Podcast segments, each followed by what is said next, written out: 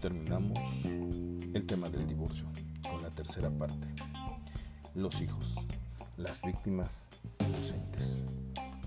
Y sé que al principio te mencioné que serían solo dos entregas, pero en una charla con unos amigos que están pasando una situación similar, tocamos el tema de nuestros hijos y de ahí nació la necesidad de dar mi punto de vista sobre esta situación. Aquí no voy a señalar a ningún culpable del divorcio, ni tampoco voy a enlistar las causas de la separación. Simplemente me voy a enfocar en los hijos.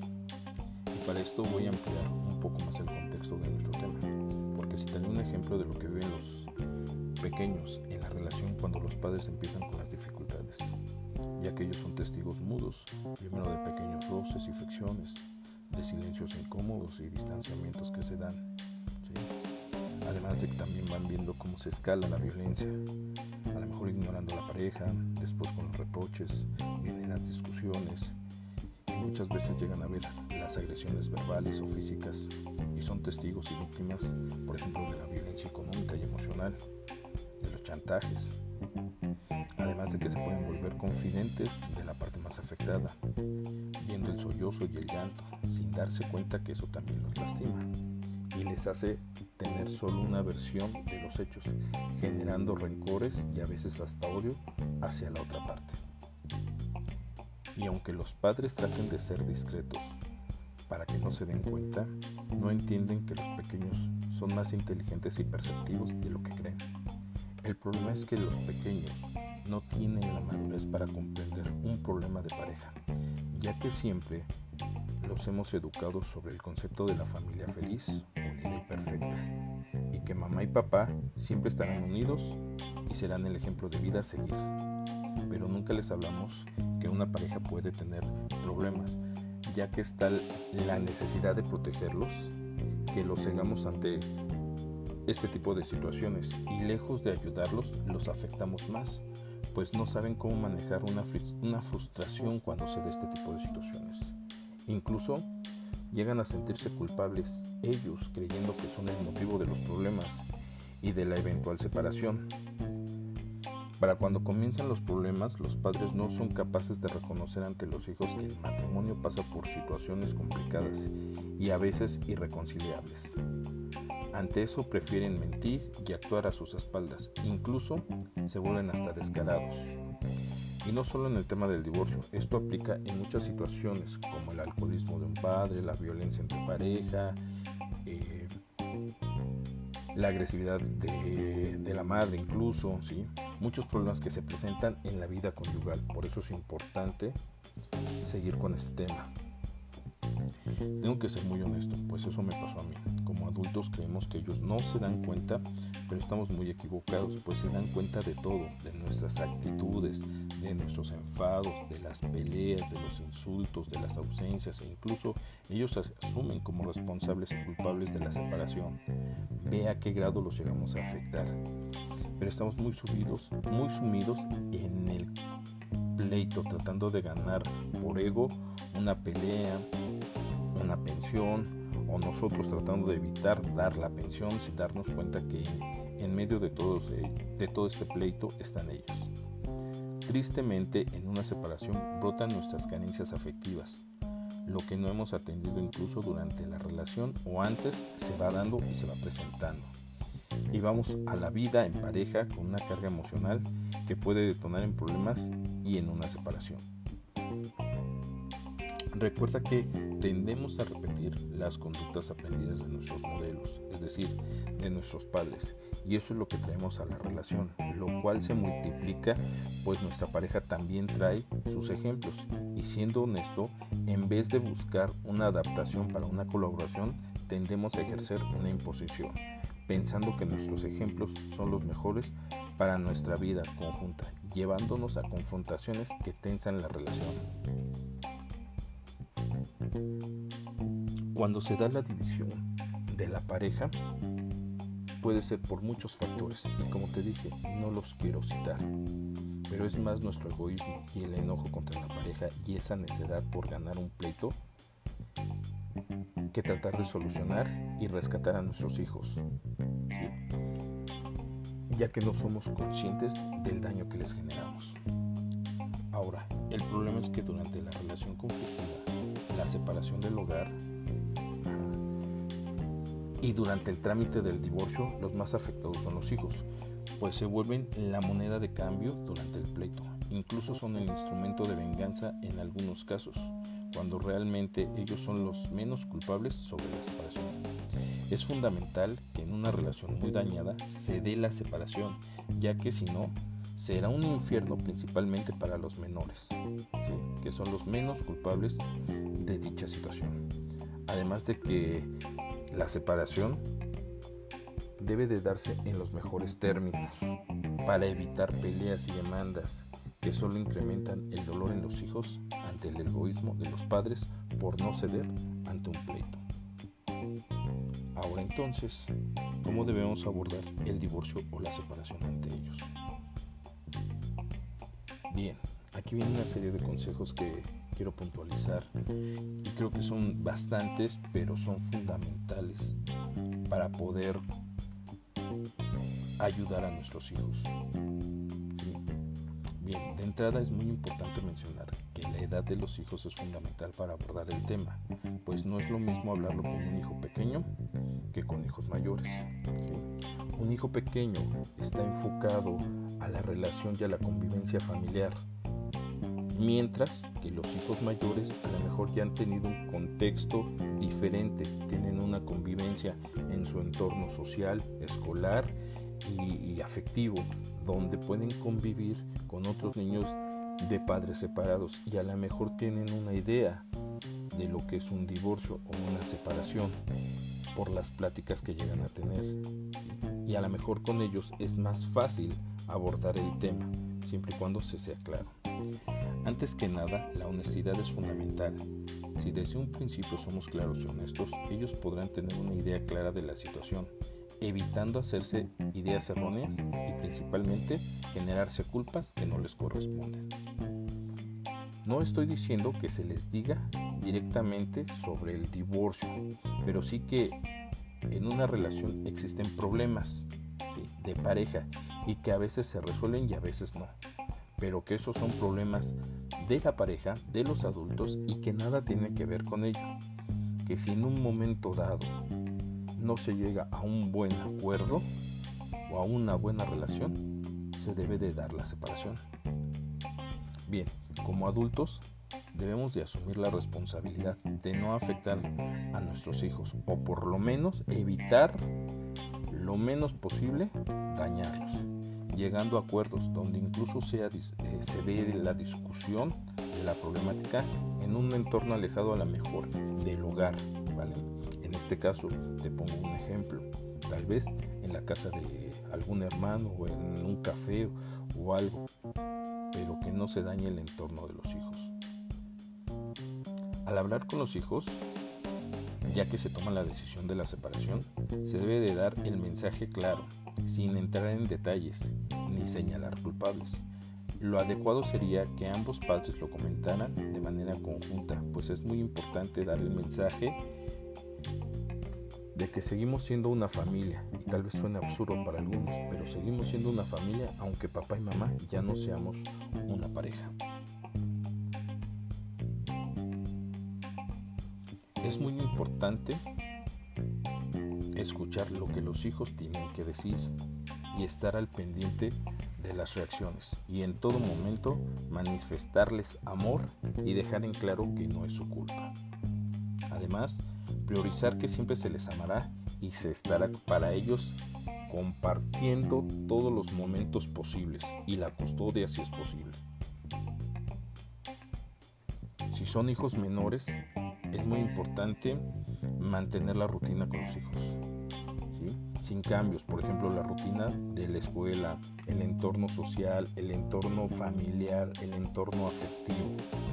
Si hay actividades como natación, fútbol, eh, inglés, catecismo, estar presente en todos ellos y compartirlo. Mantener opiniones positivas. Esto es tratar de proteger las opiniones positivas que los hijos tengan hacia ambos padres.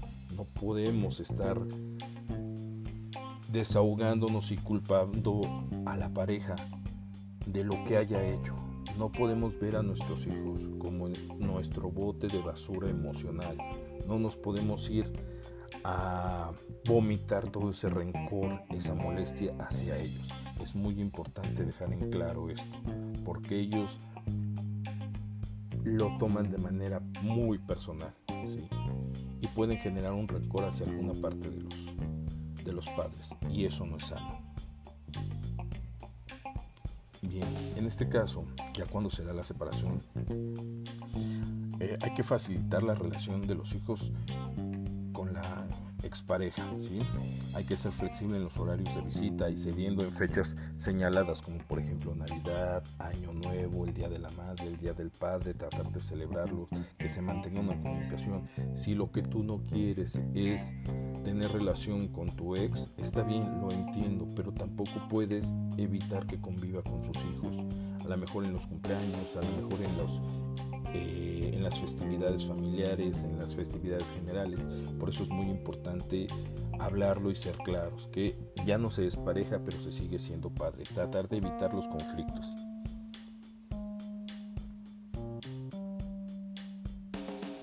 Compartir tareas, actividades y situaciones especiales. Esto es tratar con el con la otra parte la custodia, ¿sí? Pero además compartir deberes, por ejemplo, obviamente no vas a estar en la casa compartiendo la, la tarea, pero puedes apoyar llevando material o a lo mejor si hay una salida, eh, la parte que no está presente cotidianamente puede ir a los museos, puede llevar a hacer las actividades externas a los hijos para que se dividan así las actividades. Ahora, de entrada, esto es muy importante. Los hijos no son objetos de una lucha de poder, ¿sí? no son propiedad de entrada de uno de los padres. Simplemente son nuestra familia, son nuestros hijos, pero eso no quiere decir que por ego o por el mismo pleito me voy a quedar con ellos. No puedo negarle a mis hijos o a mis hijas que convivan con su mamá o con su papá. Eso es importante debemos estar en el entendido que son seres humanos y cada, de cada uno de nuestras acciones los va a afectar. Cariño y presencia es necesario para estar con ellos siempre, con amor, y que sea un amor honesto, real y que se le dé el tiempo de calidad adecuado. Recuerda que sigue siendo padre. Por ningún motivo creas o consideres que eres eh, que ya estás fuera de la ecuación. Aunque a lo mejor tú decidas tener una pareja, jamás dejarás de ser padre o madre.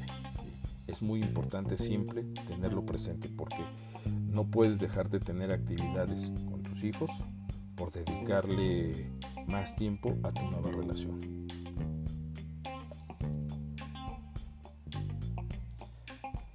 Aquí lo más importante también es ser un ejemplo para ellos. Ok, a lo mejor esta parte es un poquito más complicada, pues no tienes la convivencia, pero que todo lo que se entere de ti sea algo bueno y que cuando escuche hablar de su mamá o de su papá haya buenas referencias de que eres un buen ciudadano, de que eres un buen ejemplo, de que te gusta colaborar, de que eres una persona respetuosa, porque eso también se les impregna, también se les queda. Por eso es fundamental ser un buen ejemplo, porque aunque no estés presente, tarde que temprano se va a enterar de cómo eres, de todas nuestras, perdón, de todas nuestras actividades. Por eso es importante lo que te digo, siempre estar presente con un buen ejemplo en la vida de nuestros hijos. Valorar la importancia de ambos. Los hijos necesitan al padre y a la madre. Eso es importantísimo. En muchas actividades tendremos que estar presentes, no porque sea una obligación, sino porque queremos brindarles el apoyo y que ellos sientan que estamos ahí, aunque no seamos pareja. Simplemente se trata de ser padres y de ser familia, porque eso es fundamental y lo reitero. Aunque se dé una separación, aunque se dé un divorcio, seguimos siendo familia, porque es un vínculo que nos va a seguir de por vida y es algo que también tú tienes que compartir con tus nuevas parejas y hacerles mención que la responsabilidad para con tus hijos sigue siempre vigente, que obviamente pasará el tiempo, irá disminuyendo a lo mejor eh, esa responsabilidad, pero la convivencia siempre estará presente. Por eso es importante que tus hijos sepan con quién estás y se sientan respaldados por ti. Y dejar en claro que la separación para nuestros hijos eh, tal vez sea dolorosa, pero igual como parejas y como para sus papás puede ser lo mejor o lo más conveniente para evitar estar en un entorno familiar violento, agresivo, de pleitos, este, de engaños y demás. Por eso es importante lo que te menciono.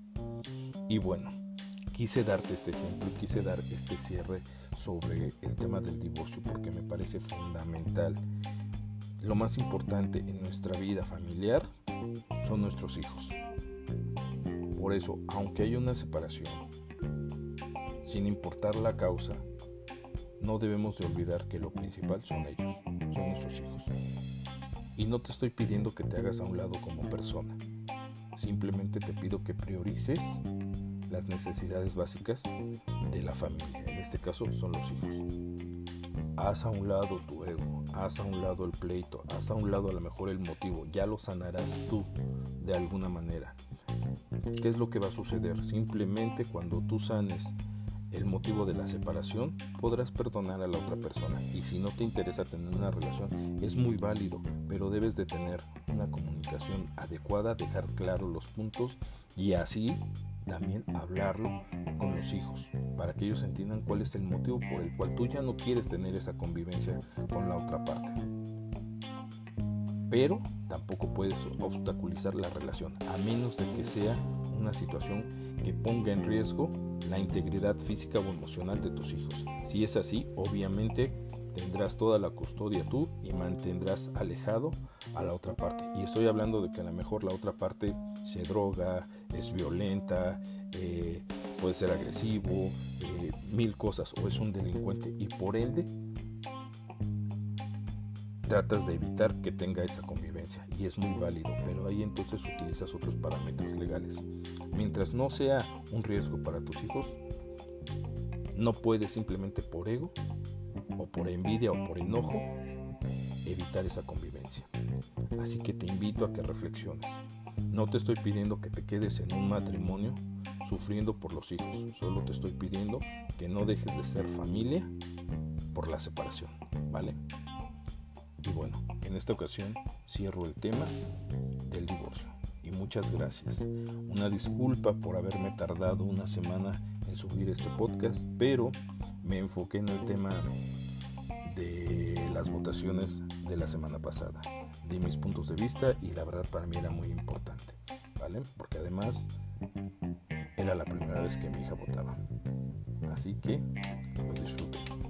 Bien, muchas gracias por esta ocasión te hago la atenta invitación a que me sigas en Dave Diablo, en mi canal de YouTube también. Voy a estar subiendo en mis eh, diversas redes. También me encontrarás, por favor, en Dave Vargas, de Amaro Escritor. Y recuerda que estamos con los amigos de Do los viernes a las 12. Muchas gracias, que tengas un excelente, excelente día, una excelente noche. Gracias por estar con el diablo. Hoy platicaste y tomaste un café.